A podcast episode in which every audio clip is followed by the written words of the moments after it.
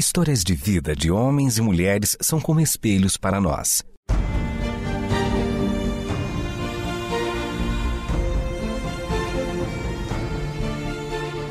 Convidamos você para entrar nas páginas do livro que conta a história do Deus que entrou em nossas histórias. Ouça sobre pessoas que viveram os mesmos conflitos que você e eu enfrentamos e que em Deus encontraram sentido da vida. A partir de agora, você está diante do Espelho na Janela. A narrativa a seguir é baseada em personagens e histórias bíblicas, mas com complementos ficcionais.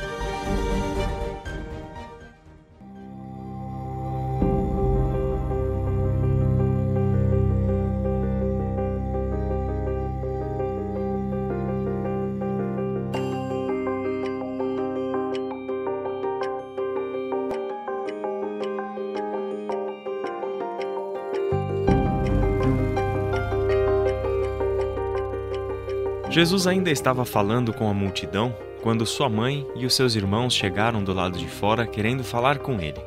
Alguém lhe disse: Tua mãe e teus irmãos estão lá fora e querem falar contigo. Ao ouvir isso, Jesus perguntou: Quem é minha mãe e quem são os meus irmãos? As pessoas que o ouviam pensaram por um instante, se entreolharam, mas parecia que a resposta era bem óbvia: Mãe e irmãos? São mãe e irmãos mesmo, a família de Jesus. No entanto, Jesus, estendendo a mão para os discípulos, disse: Aqui estão minha mãe e meus irmãos. Pois quem faz a vontade de meu Pai que está nos céus, este é meu irmão, minha irmã e minha mãe.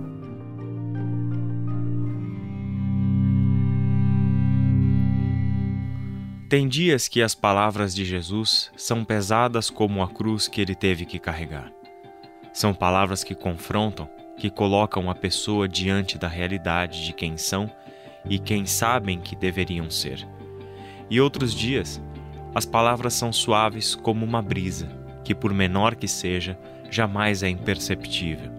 São palavras que trazem calmaria à tempestade interior e dão direção à vida, que constantemente periga perder-se. Do dia em que Jesus iniciou seu ministério público até o dia de sua morte, Tiago, seu irmão, duvidou das palavras do seu irmão mais velho. Afinal, eles eram tão próximos.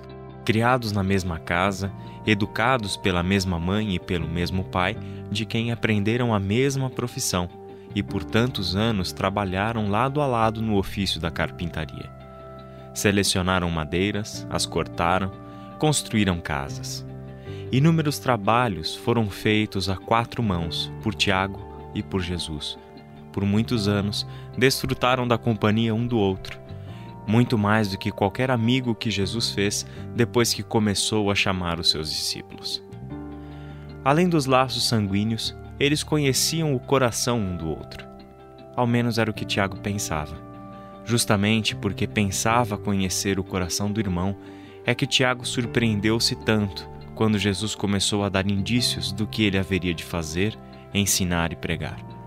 Sua inquietação em casa indicava que ele, um simples carpinteiro de Nazaré, queria mexer no vespeiro das estruturas religiosas e políticas do seu povo.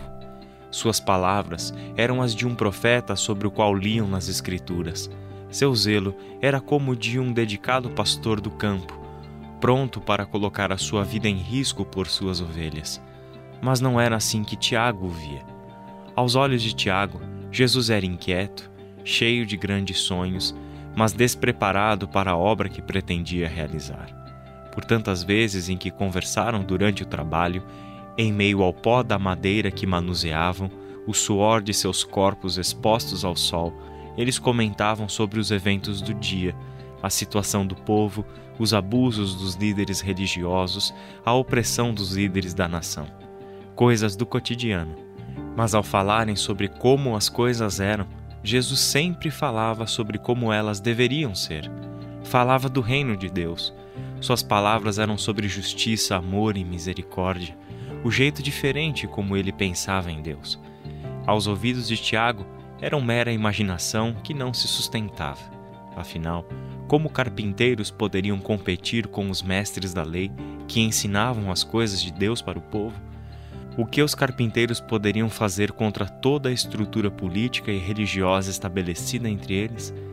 A conversa de Jesus era surreal para Tiago, que estava mais preocupado com as coisas práticas que estavam ao seu alcance. E enquanto Jesus falava do reino de Deus, Tiago só queria pensar em como erguer com mais facilidade aquela viga de madeira que estava diante deles. Diante das muitas palavras e ações de Jesus, Tiago começou a compartilhar com seus irmãos, Judas, José e Simão, as suas inquietações acerca do irmão mais velho. No princípio, Tiago o fez como quem estava preocupado com o irmão. Dizia que as suas ideias o levariam a problemas sérios com as autoridades. Com o passar do tempo, as inquietações se transformaram em amargura, desdém, ciúmes, inveja. Tiago já não podia perder uma oportunidade para tentar o irmão, colocá-lo em descrédito entre os demais. A distância entre eles aumentava na medida em que Tiago alimentava o pensamento de que o seu irmão abandonaria a família porque queria se tornar um profeta do povo. Um sonho estúpido. Espelho na janela. Você está dentro das páginas do livro que conta a nossa história com Deus.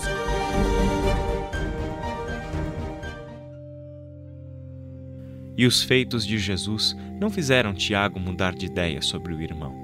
Na realidade, só fizeram com que Jesus se tornasse uma incógnita ainda maior.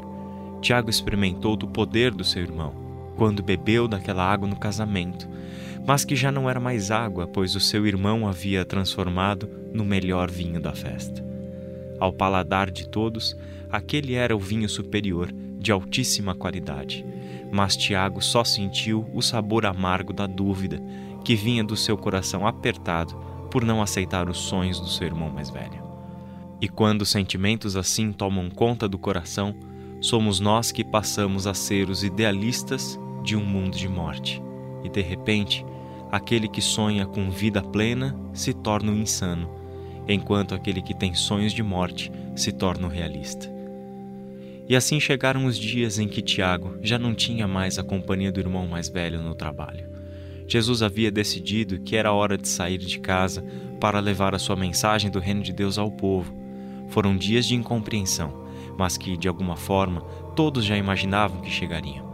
Jesus sai de casa, Tiago permanece e a distância de coração agora era também a distância em termos de tempo e de espaço.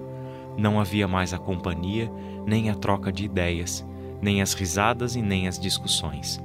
Jesus foi transitar nos mundos perigosos do povo, dos religiosos, dos políticos, das cobras que haveriam de matá-lo. Tiago preferiu fechar-se em seu mundo, isento dos perigos que o irmão haveria de enfrentar mas correndo o risco de morrer sufocado pelas suas próprias amarguras.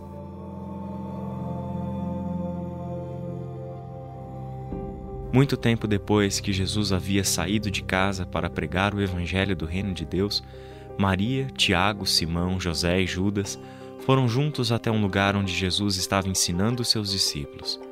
Havia muita gente, razão pela qual não conseguiram chegar até Jesus. Tiago viu um homem que ele sabia que era um dos discípulos do seu irmão. Chamando, disse para o homem ir avisar Jesus que os seus irmãos e a sua mãe estavam ali e que queriam falar com ele.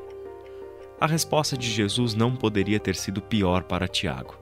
Jesus havia apontado para os seus discípulos e dito: Aqui estão minha mãe e meus irmãos. Pois quem faz a vontade de meu Pai que está nos céus, este é meu irmão minha irmã e minha mãe. Que absurdo, disse Tiago para sua mãe e os irmãos. Quem ele pensa que é para nos tratar assim?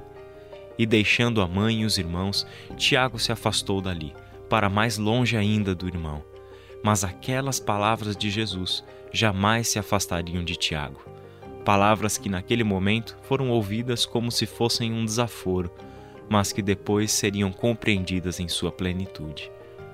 Passado algum tempo, aquelas palavras voltaram à mente de Tiago, e ele parou para refletir sobre algo que estava ali, mas que ele nunca havia dado a verdadeira atenção. Tiago estava acostumado a olhar para Jesus a partir de si mesmo. o que significa que quando ele olhava para o irmão, ouvia as suas palavras, via as suas ações, Tiago só era capaz de perceber a si mesmo, suas projeções, quem ele não era. E por um momento, Tiago se permitiu a pensar no irmão não como o seu oposto, mas como alguém que estava ali para nos revelar o Pai. Foi com esse olhar que, por mais breve que tenha sido, Tiago se deu conta de que Jesus nunca havia falado uma só palavra para chamar a atenção para si. Nunca havia realizado nenhum sinal miraculoso para receber glória. Nunca saiu da sua boca uma palavra que não fosse para revelar o amor do Pai. E, é claro, o Pai não era José, mas o Eterno. Agora Tiago tinha uma nova visão sobre o seu irmão, e os dias seguintes não poderiam ter sido piores para ele. Foram dias em que a culpa o consumiu. Tiago se arrependeu profundamente por ter se afastado do seu irmão, cujo projeto de vida era mostrar ao mundo quem era o Eterno realmente, mas que, por causa do seu coração endurecido, Tiago só pôde pensar que Jesus era um insano com sonhos de grandeza que queria receber honra e glória. Tiago percebeu que Jesus não era como ele. Realmente, seu irmão mais velho era um homem muito melhor do que ele, e reconhecer isso não é fácil. Passaram-se dias, meses, e Tiago ainda não tinha coragem de ir falar com seu irmão. Em parte vergonha, em parte orgulho, sentimentos que se completam. Entretanto, chegou a Tiago a notícia de que seu irmão havia sido preso e submetido a julgamento. O coração de Tiago se agitou. Enquanto se dirigia a Jerusalém, onde estava o seu irmão, pensava no que poderia fazer para livrá-lo dessa situação, mas nada poderia ser feito. Os líderes religiosos, o sinédrio, Herodes, Pilatos, poderosos que não poupariam a vida do seu irmão. Impotência, arrependimento, culpa. Não importa o que sentisse, nada mudaria a realidade de Jesus. Enquanto tudo aquilo acontecia com seu irmão, do fundo do coração de Tiago surgiram indagações sobre o que poderia ter sido diferente. E se ele tivesse dado crédito ao seu irmão? E se ele não tivesse deixado seu irmão sozinho? E se Jesus pudesse ter contado com a sua ajuda e proteção? Muitas respostas vinham à tona, mas nenhuma que o ajudasse a lidar com o presente. E se ele tivesse aproveitado melhor os momentos que teve com seu irmão? E se ele tivesse aceitado as palavras do irmão ao invés de duvidar?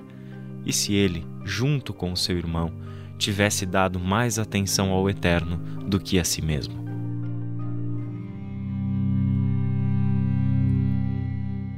Com essas indagações martelando seus pensamentos, Tiago viu o seu irmão carregando a cruz, nu, humilhado, ridicularizado por todos olhou com atenção para as pessoas e ouviu as suas palavras de escárnio, proferidas contra o seu irmão, e lembrou-se de que as mesmas palavras estiveram por tantas vezes na ponta de sua língua.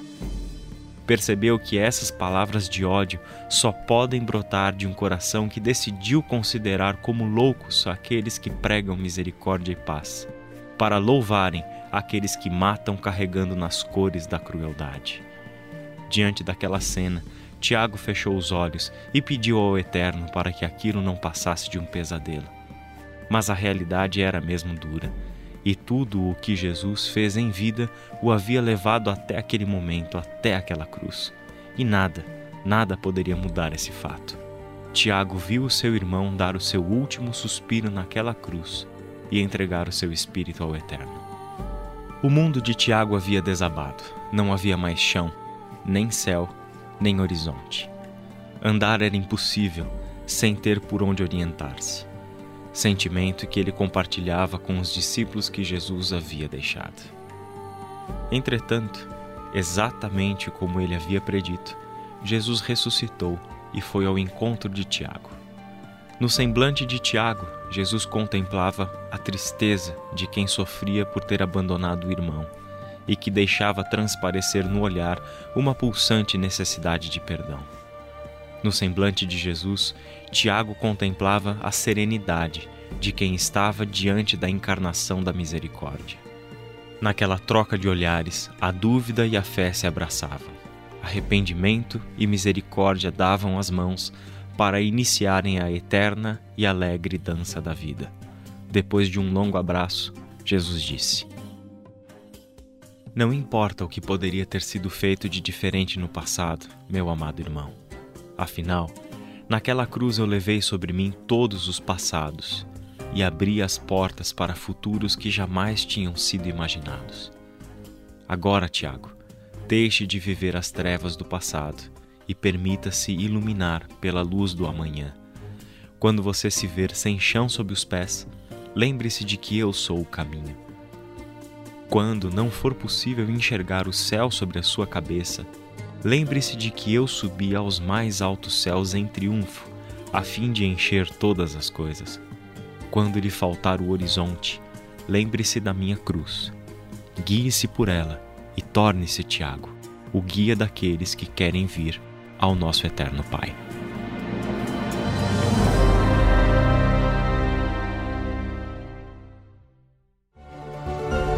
Este foi o Espelho na Janela, um programa baseado em personagens e histórias bíblicas, mas com complementos ficcionais.